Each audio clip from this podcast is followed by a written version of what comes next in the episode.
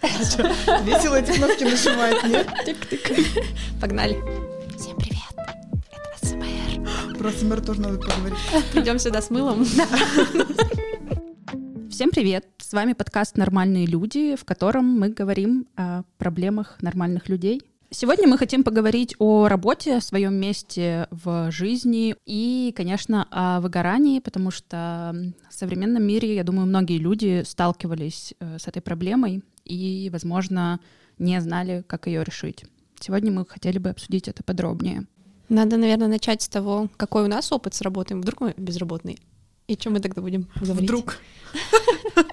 Я работаю с 17 лет, и опыт у меня достаточно насыщенный. Сегодня 5 лет, как я работаю в IT, и последние 3 года я работаю руководителем групп разработки, и ну, я побывала в разных ролях и все еще нахожусь в разных ролях. Я и как подчиненный, и как руководитель команды. Я и собеседование проходила, и собеседование проводила, и людей увольняла, и на работу брала. Поэтому опыт у меня на самом деле очень разный. И с выгоранием я тоже сталкивалась. И иногда бывали ситуации, когда я спустя несколько лет понимала, что тогда это было выгорание. Очень прикольно. Вот примерно такой опыт. Я работала три года по своей специальности дизайнером интерьера в одном архитектурном бюро уральском. И там я за три года доросла от джуниор-специалиста до руководителя отдела дизайна, но, к сожалению, э, в этом году я поняла, что все-таки дизайн — это не та э, тема, не та сфера, в которой я хочу развиваться. И сейчас, получается, месяц я уже э, нахожусь в статусе безработного, я ищу работу, и на самом деле тут тоже есть свои особенности и трудности, потому что довольно трудно э, менять э, сферу своей карьеры, особенно когда ты уже довольно взрослый человек, и снова нужно проходить все эти этапы собеседований, снова э, смотреть на все эти отказы от HR. В общем, это трудно, но интересно. Я работала Короче, с самого универа я работала. То есть я во время учебы в универе устраивалась на лето, потом продолжала осенью, потом просто работала параллельно с учебой. А, еще не получив диплом, я устроилась уже по специальности работать.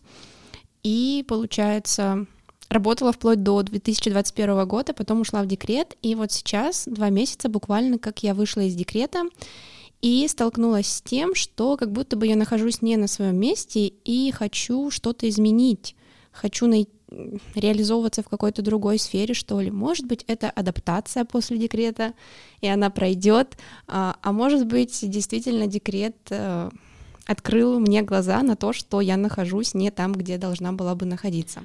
Как вы вообще поняли, что вот эта сфера, в которой вы работаете, это именно ваша? Так вот, в том-то, видимо, и дело, что это немного не то, где я хочу находиться. Но вообще я э, устроилась в то место работы, где я работаю, это железнодорожная компания, потому что, во-первых, у меня образование такое профильное, я железнодорожник, и, а, и потому что у меня железнодорожная династия, короче, у меня вся семья железнодорожники, и, собственно, поэтому я и пошла в этот универ, да, и устроилась потом сюда работать. Короче, я не уверена, что это мое. Вот. После декрета я пришла к мысли, что, наверное, это не, не то, Хотя до декрета мне нравилась моя работа, мне нравилось то, чем я занимаюсь, но выйдя снова, короче, поменялись приоритеты, что ли, и теперь немного на другое обращаешь внимание на работе, и хочется немного другого. Угу. В общем, э, я бы не сказала, что и речь именно про сферу, скорее речь про роль, которую ты занимаешь, потому что я долго работала в банковской сфере, сейчас работаю в IT. И вот, например, и там, и там у меня была какая-то руководящая история, такая организаторская. Вот мне нравится вот управлять чем-то, проектами, людьми, еще чем-то, неважно, главное управлять. Эм, и для меня это было более приоритетно. То есть я сейчас понимаю, что если вдруг я когда-то пойду искать другую работу, это опять будет какое-то управление. Возможно, это уже будет не IT-сфера, а это какие-то проекты в других каких-то историях. И, возможно, ну, типа, тут дело не в железнодорожной сфере, а просто как бы в роли. Может быть, там же нужно и остаться, просто найти те задачи, которые больше интересуют, которые больше драйвят. Вот, тут как бы я поняла, что моя работа моя именно когда признала, какие компетенции у меня хорошо получаются и какие компетенции я хочу развивать, и за счет чего я, в принципе, ценный сотрудник. Вот, сама сфера, ну, объективно, честно, тут меньше роли играет. Да, прикольно работать в IT, там какие-то плюшки и так далее, но не сильно роль играет. Ну, возможно, да. но мне кажется, что у каждой сферы есть свои особенности. Ну, то есть руководитель в банке и руководитель на той же железной дороге, ну, у них немножко разные задачи. Мне кажется, у руководителя а, как бы а, такая одна основная задача, чтобы все работало, и раскидать задачи по другим сотрудникам.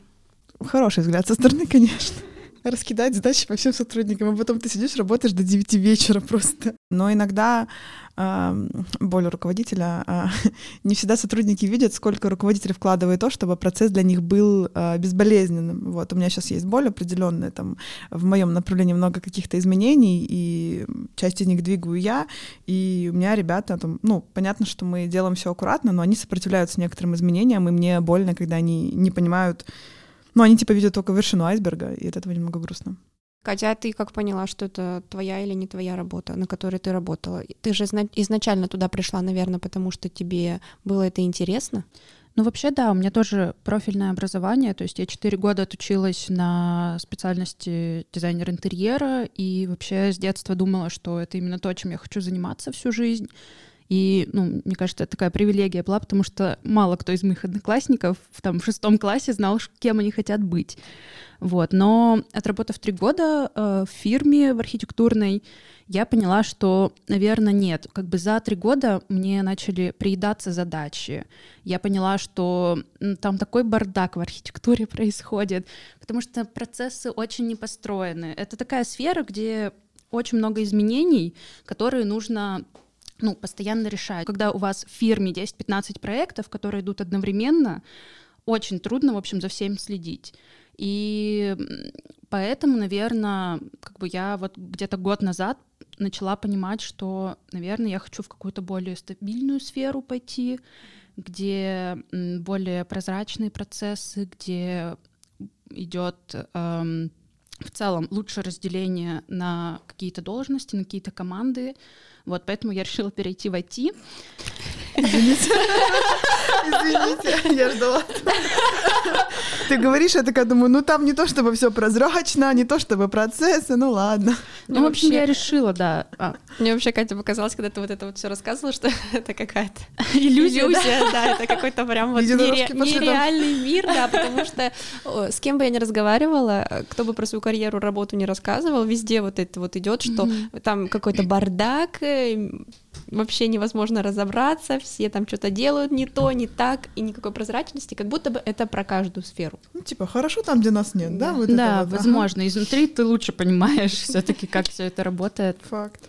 У меня просто был пример э, близкого человека, мой муж работает в IT, многие мои друзья работают там, и как будто бы, когда они рассказывают о своей работе, ну, как бы это звучит как ля идеальная работа. Ну вот сейчас же твой же муж, ну типа мы с ним бывшие коллеги, ну, да, и я знаю, что вот он ушел из одной компании в другую, и из нее тоже в другую ушел, потому что в промежуточной Из-за компании проблем, тоже да. был бардак. Да. Ну, то есть вот это вот тоже важный момент, что на опыте понимает, что все-таки что-то идет не так.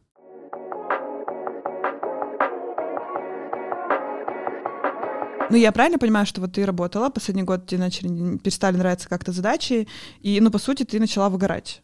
Да, вообще одна из э, главных, наверное, причин, почему я меняю и работу, и вот специфику своей работы в целом, это то, что я словила жесткое выгорание. То есть сейчас у нас ноябрь, мы записываемся. Я с февраля просто каждый день с трудом просыпалась и не могла пойти на работу. Мне было прямо физически тяжело. Я ехала э, на работу и понимала, что я вообще не хочу там провести следующие э, 8 часов. И когда я приходила, э, тоже после рабочего дня, я просто валилась на постель, мне, у меня не было сил ничего делать, хотя вот предыдущие года я в порядке была. Вот, я поняла, что это признаки выгорания у меня.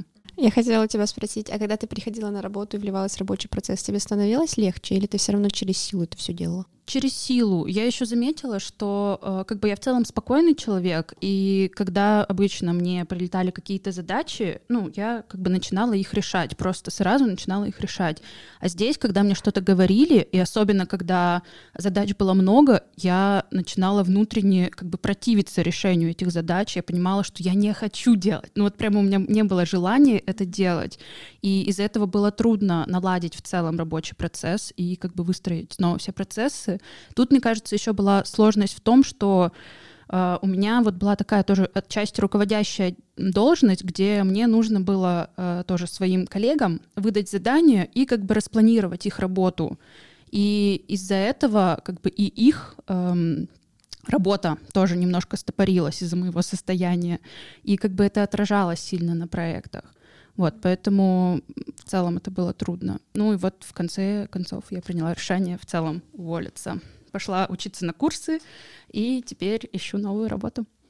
А тебе стало легче вот после того, как ты уволилась? Намного вообще, да. Э, особенно когда я сказала, что я увольняюсь, я это сделала примерно за месяц мне, честно, меня отпустило как будто. Я вот поняла, что все, мне уже становится лучше.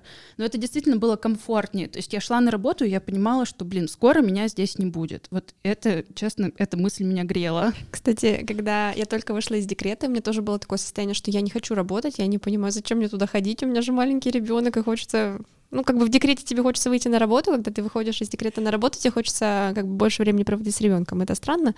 Вот. И я себя настраивала, короче, на то, вот я сейчас пойду на работу и буду там себя вести, как будто бы я увольняюсь через две недели. И вот с такой мыслью мне было легче туда идти. Долго Интересная работала. стратегия. Ну, пока на больничный не ушла. А потом что-то сломалось, да?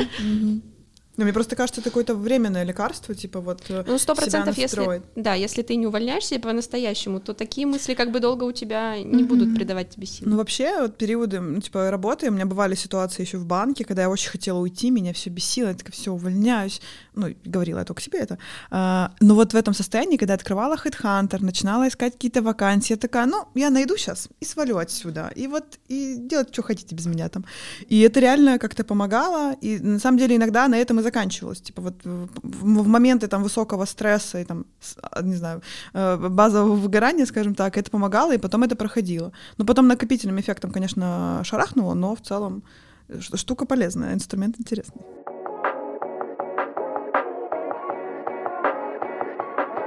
Но вообще э, я человек, который можно сказать, что у меня стабильный трудовой стаж, типа по много лет в одной компании нахожусь, но вот я там в том же банке, я не думала, что я так долго продержусь, я думала, ну, ненадолго. И в IT, когда я приходила, у меня было несколько попыток уволиться тоже, и я постоянно себе говорю, что, ну, типа, это не последнее место работы, я всегда в какой-то момент захочу роста, каких-то изменений и, и пойду, и это нормально. Да, сейчас я не хочу, все в порядке. А, важная поправочка для моих коллег и руководителей. Но в целом, типа, я понимаю, что там, лет через 10, там, 15 вообще хрен знает, где я на, на, окажусь и кем я буду работать вообще. И это норм. Успокаивает, кстати, типа, ты такой, ну, не, не, не в трясине нахожусь. У меня обратная история была с поиском новой работы, потому что в феврале, когда я поняла, что я вообще не хочу работать в этой компании, я, ну, изначально я искала корень проблемы именно в компании. То есть, наверное, здесь э, как бы в целом какие-то процессы плохие, какие-то проекты, которые мне не нравятся. Я начала искать работу, тоже э, отправляла свое резюме, портфолио на HeadHunter, и я поняла, что, во-первых, ну, было несколько проблем. Во-первых, эм, зарплата везде была ниже рынка. То есть я не могла найти э, вакансию в фирме, которая бы мне нравилась, Э, с высоким заработком. Ты искала по своей роли или уже войти смотрела? Вот а, по своей роли. А, по то своей. есть изначально я говорю, я думала, что это именно проблема в компании, uh-huh, то есть не uh-huh. в сфере в целом. Но я поняла, что там ну, очень маленькие зарплаты ну, меня это удивило, честно, и расстроило. Тоже, да, стопорит такое? Типа, вот да. у тебя нормальная зарплата в целом, ты такой пошел в другом месте, посмотрел, там пониже, думаешь, ну, я еще потерплю. Это да, вот... да, как будто это как бы тебя привязывает еще к твоему месту, потому что ты понимаешь, да. что если ты куда-то уйдешь, то твой заработок сильно просядет. Это, конечно, неприятно. Ты уже привык жить на вот ту зарплату, которую получаешь. Вот, поэтому я и поняла, что, наверное, во-первых, со сферой что-то не то, и как бы вот IT — это все таки такая развивающаяся сфера с более высокими зарплатами, и там, мне кажется, более гибкий э, переход из одной специальности в другую. А у меня розовые очки такие. Не то, чтобы розовые очки, я просто чувствую какое-то давление в этот момент, не знаю, потому что я из IT, видимо, а, вот недавно просто про это слушала тоже, как будто да, там что-то проще, но сейчас из-за того, что ну, все понимают, что IT-сфера, она очень развивается, и многие туда идут, и, ну, типа, это нормально, И там сейчас, насколько мне известно, ну, типа, предложений и спроса, там какой-то перекос, типа, людей, которые хотят войти, на самом деле больше, чем предложений, но предложения, они все не такие, какие хотят эти люди, и там как бы найти хорошего кандидата сейчас очень сложно, и поэтому сейчас в IT-компаниях, понимая, что многие люди из-за различных текущих причин больше пытаются войти, они гораздо сложнее отбирают, и это на самом деле, ну, типа, попасть сложно. Если попал войти сейчас, ну, мне кажется, это прикольно. Ну да. Ну еще тут тоже я хочу добавить, что я вот, например, училась на курсе Яндекс Практикума, он идет 9 месяцев. Каждый месяц Яндекс Практикум э, выпускает около 200 специалистов, например, по UX, UI дизайну, и все вот эти специалисты ищут работу. То есть, э, ну, меня поражает вообще э, вот этот конкурс на место. Это как будто ты снова поступаешь в университет и пытаешься как-то вообще пробиться в лучшую жизнь свою. Отчасти из-за этого в том же IT в некоторых компаниях зарплаты не такие высокие, потому что они понимают, что ну вот какие-нибудь начинающие ребята, которые закончили Яндекс практикум, придут к нам набивать руку. Те, которые готовы воспитывать джунов, они вот, вот могут спокойно это сделать.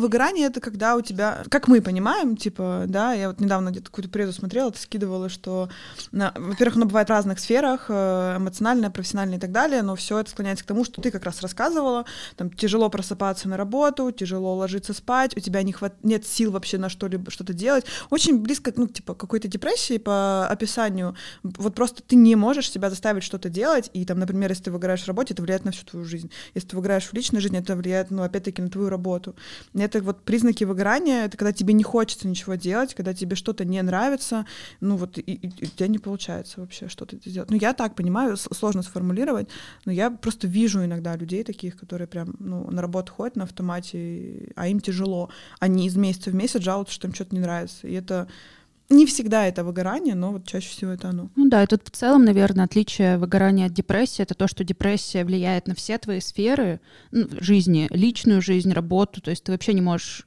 особо ничего сделать, а выгорание обычно оно ну, на какую-то одну сферу направлено, мне кажется, или вот на работу, или на личную жизнь. Я считаю, что не совсем так. Ну, типа, если у меня на работе какие-то ну, какое-то вот выгорание, я не могу, там, какой-то кризис, и я нахожусь в нем, то я и дома не могу ничего делать, у меня сил там нет на друзей, там, на знакомства, еще что-то, ну, типа, не хватает меня. Если у меня там в личной жизни, ну, а, кстати, наоборот, а когда я выгораю в личной жизни, я начинаю максимально активно работать, потому что делать больше нечего, и я работаю. Тут как бы вот выгорание профессиональное, оно действительно влияет на другие сферы жизни, потому что не может отпустить. Мы большую часть времени работаем, и когда что-то на работе идет не по плану, это прям влияет на твою жизнь. А мне кажется, сейчас я про провела такую аналогию у себя в голове, что выгорание, оно наступает после какого-то очень жесткого стресса на работе. Типа ты навалил на себя кучу задач, тебе надо было сделать много всего к определенным дедлайнам, и все, вот ты вот до этой точки дошел на каком-то, не знаю, энтузиазме, адреналине, на чем-то еще, и после этого вот у тебя пошло выгорание, когда тебя вообще уже ничего не радует, ты такой, блин, я не там, где я должен находиться, или что-то такое. Ну, то есть это обязательно да. после каких-то, ну, после какого-то такого Скачка, подъема. Прям, стресса, да. Ну, и вот этот скачок, он, кстати, может идти на накопительно. Вот, типа, да. типа, вот у Кати там с февраля, например, это шло, и вот есть февраля, наверное, У меня к февралю, вот я бы сказала, пришел вот этот скачок, потому а. что, э, ну, у нас в целом были проблемы, плюс, ну, в смысле, у нас в фирме были проблемы, а. плюс э, около двух месяцев я работала удаленно, это тоже довольно тяжело. Угу. И э, в феврале у нас руководитель уехала на месяц э, в другую страну. Это было очень тяжело. И я вот понимала, что, наверное, вот это был такой пик э, вот этого стресса, после которого прямо работа стала не мила мне совсем.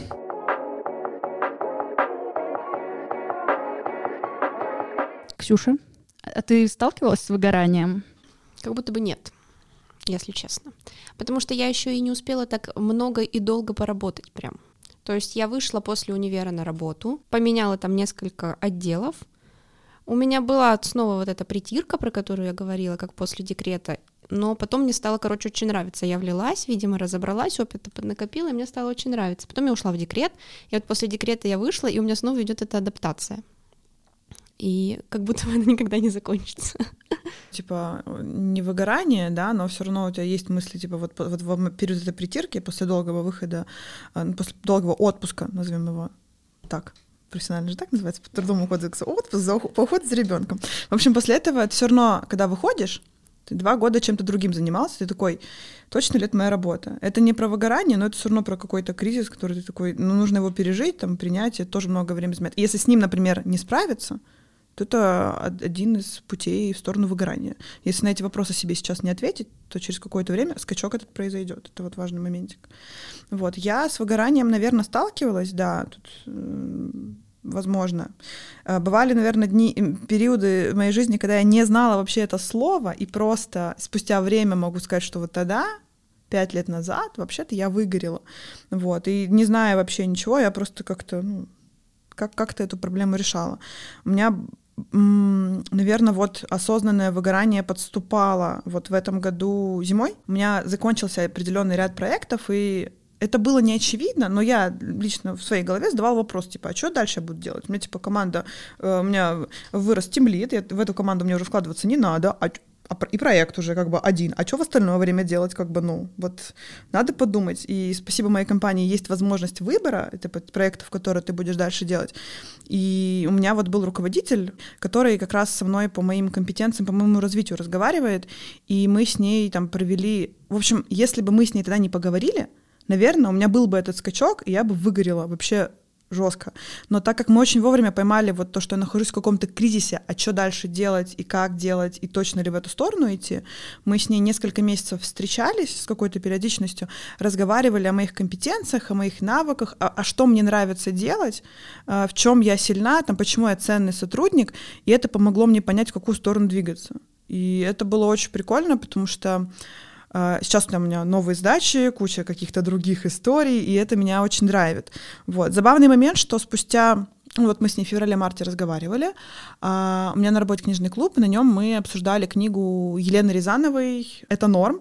И в этой книге как раз история про то, как понять э, свои профессиональные компетенции, как искать там, как, как относиться к поиску новой работы, на что опираться. Там не про то, как проходить собеседование, а про то, как на себя взглянуть на специалиста. И вот я читала эту книгу в августе, я думаю, блин, офигеть, мы э, там с моим руководителем, мы с ней проделали все то, что написано в этой книге, ну, типа, интуитивно, но у нее опыт просто большой руководящий, она там руководит руководителями уже достаточно давно. Мы это упражнение проделали сами. Я вот эту книгу почитала, такая, блин, круто, мы это сделали. И вот, наверное, если стоит вопрос, там, моя работа не моя, сфера, роль, я бы порекомендовала почитать там Елену Рязанову «Это норм», где-нибудь мы там в описании ссылочку на книжку поставим, потому что, ну, очень помогает. Вот я когда в августе читала, у меня не было вообще никаких проблем с поиском работы и осознанием себя, но даже в тот момент мне помогло какие-то заметочки себе поставить, что вот, вот это да, это про меня, это нет, и очень крутая история.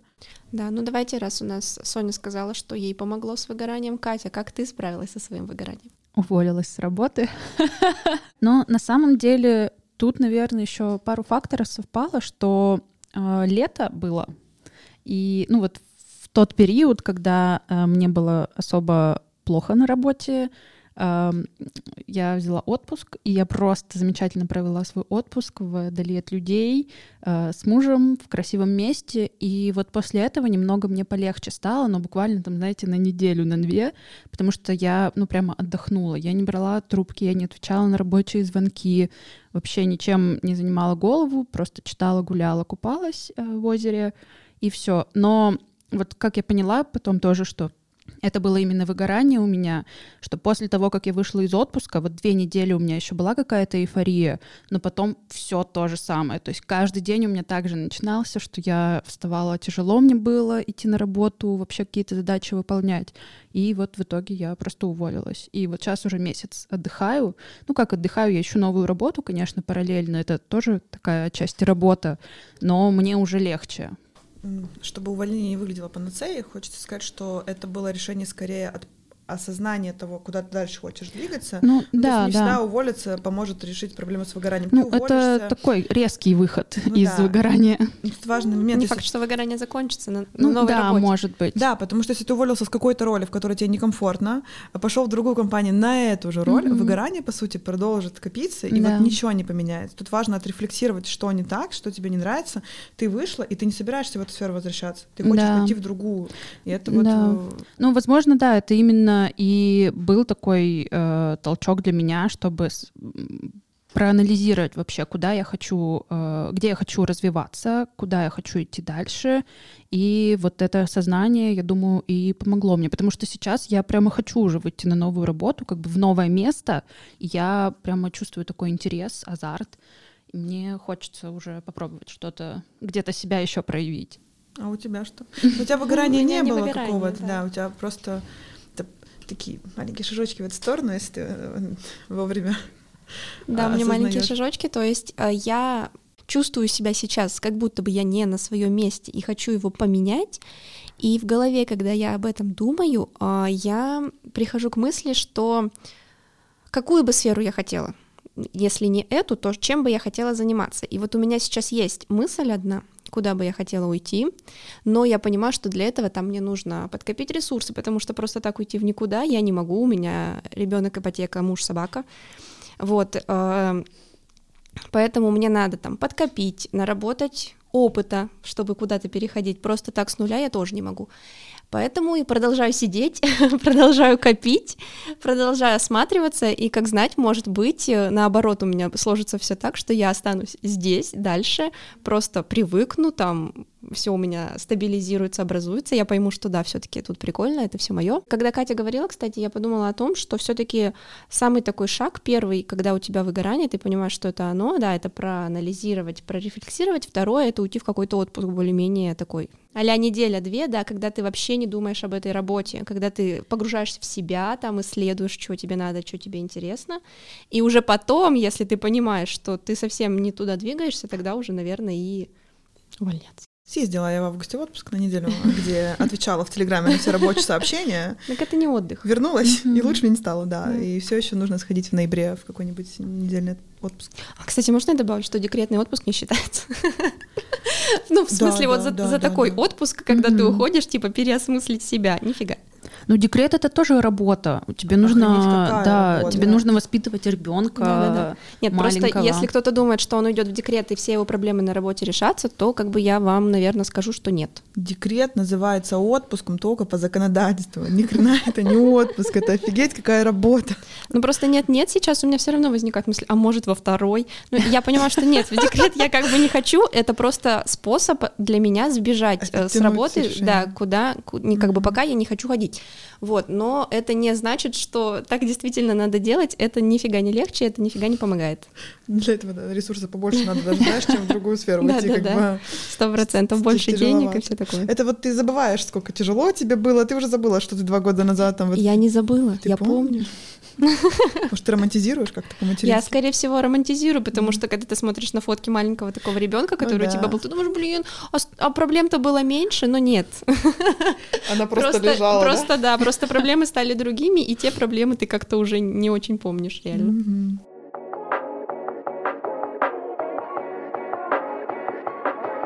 Есть у меня одна история про то, как я... Вот в феврале у меня было осознанное выгорание, а был еще случай три с половиной года назад, когда я спустя время поняла, что я выгорала. То есть на тот момент я не осознавала, что происходит. Просто меня бесила моя работа, я хотела что-то поменять, и я видела, что вот ну, в роли в этой мне уже некомфортно. Я не хотела ходить на работу, там еще постоянно были какие-то... Много было разговоров по моей роли. Вот, и, и что я сделала? У меня в IT-компании есть корпоративный психолог, и это вообще великолепная фича, которую очень рекомендую IT-компаниям, видимо. Ну, В общем, я сходила к корпоративному психологу, и я говорю, слушай, вот такая ситуация, я чуть ли не плачу, когда прихожу на работу, мне не нравится то, что я делаю, я понимаю, что я справляюсь, но хочу чего-то другого. И он задал мне очень хороший вопрос, типа, а что тебе нравится в твоей текущей работе? Это вот э, то, что изменило, в общем, мне кажется, все. Мы с ним вместе быстро прорефлексировали мои обязанности. Я говорю, блин, ну вот мне нравится, я там отчетики делаю в табличках в Excel, что-то э, меня там называют аналитиком команды. И он мне сказал, типа, так у нас ну, в компании есть отдел аналитики. Напиши руководителю отдела аналитики, что ты хочешь. А я не знала ничего, просто чтобы вы понимали. И я такая думаю, ну, за вопросы же не кусают. А, пошла к этому руководителю, написала ей, и ну, не зная ничего. И там, короче, долго эта история длилась, но меня отсобеседовали за 15 минут, и меня взяли в новый отдел аналитики, в котором я уже три с половиной года развиваюсь. У меня постоянно какие-то новые задачи, рост. Я кайфую на самом деле от своей текущей работы, от команды, от этого руководителя и от всего, что происходит. И тут, наверное, основной тезис какой? Я не испугалась пойти, это был мой первый опыт с психологом, я не испугалась пойти к психологу, и я не испугалась задать вопрос человеку, которого вообще никогда в жизни не знала, и для меня это был прям очень крутой результат, которым я, блин, несказанно горжусь. Вот. Про терапию, возможно, поговорим в следующем выпуске. Да, поговорим. Потому что тоже психолог мне порекомендовал другого, чтобы я на постоянке в терапию пошла, и это было мое первое знакомство как раз.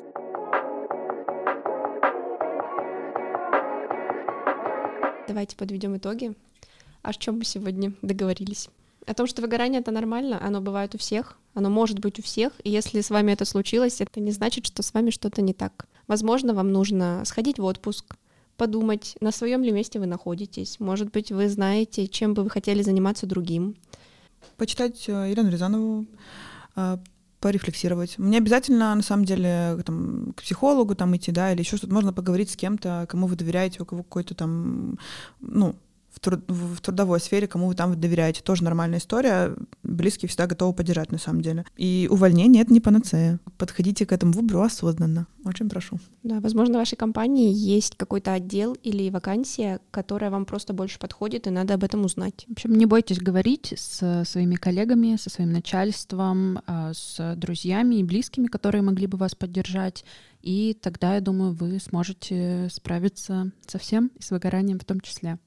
А еще подписывайтесь на наш телеграм-канал, можете поделиться там своей историей, мы обязательно вас поддержим, послушаем. В общем, а, переходите по всем ссылкам в нашем описании, которые мы там оставили. Давайте дружить и помните, что мы все нормальные люди.